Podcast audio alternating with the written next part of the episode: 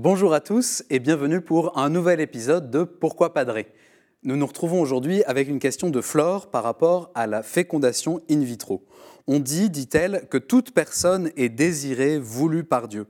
Comment peut-il en être le cas aussi des personnes nées de fécondation in vitro, puisque ces actes sont des péchés contraires à la loi naturelle? Est-ce que cela implique que Dieu ne veut pas ces naissances? Alors voilà une question précise, compliquée, qui appelle de la délicatesse. Elle appelle des clarifications, des distinctions.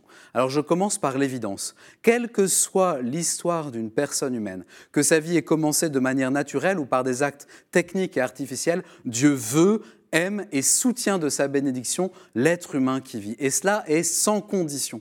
Et c'est pour cela, Flore, vous ne pouvez pas dire que Dieu ne veut pas ces naissances. Ce que Dieu ne veut pas, c'est que l'homme bidouille la vie commençante en l'instrumentalisant par la technique. Mais Dieu veut la vie à partir du moment où elle commence, parce que s'il ne la voulait pas, elle ne commencerait pas.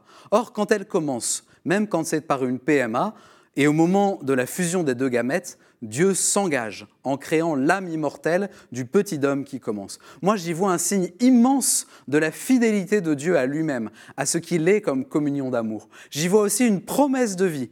Quelles que soient les conditions humaines dans lesquelles ta vie est prise à son commencement, moi, Dieu, je suis là pour toi, sans arrière-pensée, sans condition, je suis là et je t'aime.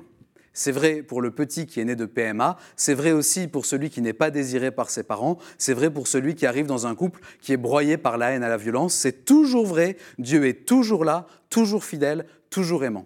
La deuxième étape de notre raisonnement, ça consiste du coup à prendre au sérieux cette bénédiction toujours donnée par Dieu, son amour sans condition. Si toute personne qui vit est désirée, voulue par Dieu, alors ça oblige l'homme, ça oblige la femme, ça oblige les scientifiques, ça nous oblige comme humanité.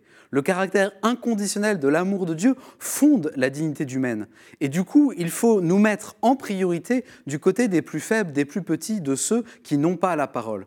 La souffrance des couples qui éprouvent des difficultés à accueillir la vie, elle est énorme et personne ne le nie. Et il faut certainement continuer à ouvrir des espaces pour que cette souffrance soit entendue, écoutée, accueillie. Mais il y a plus petits, plus pauvres, plus vulnérables que les parents qui souffrent et qui sont déjà bien pauvres et bien vulnérables, c'est l'embryon qui est le plus vulnérable d'entre nous. Alors si on considère la vie commençante comme une relation sanctuaire entre Dieu et un petit homme, il est impossible d'envisager la production d'embryons en vue de leur sélection. Car pour un embryon qui prend, 5 ou 6 auront été implantés avant ce qu'on appelle une réduction embryonnaire, c'est-à-dire un avortement sélectif, et puis ces 5 ou 6 auront déjà été sélectionnés parmi une dizaine ou plus. L'embryon humain n'est pas un matériau, puisque Dieu s'engage dans chaque vie.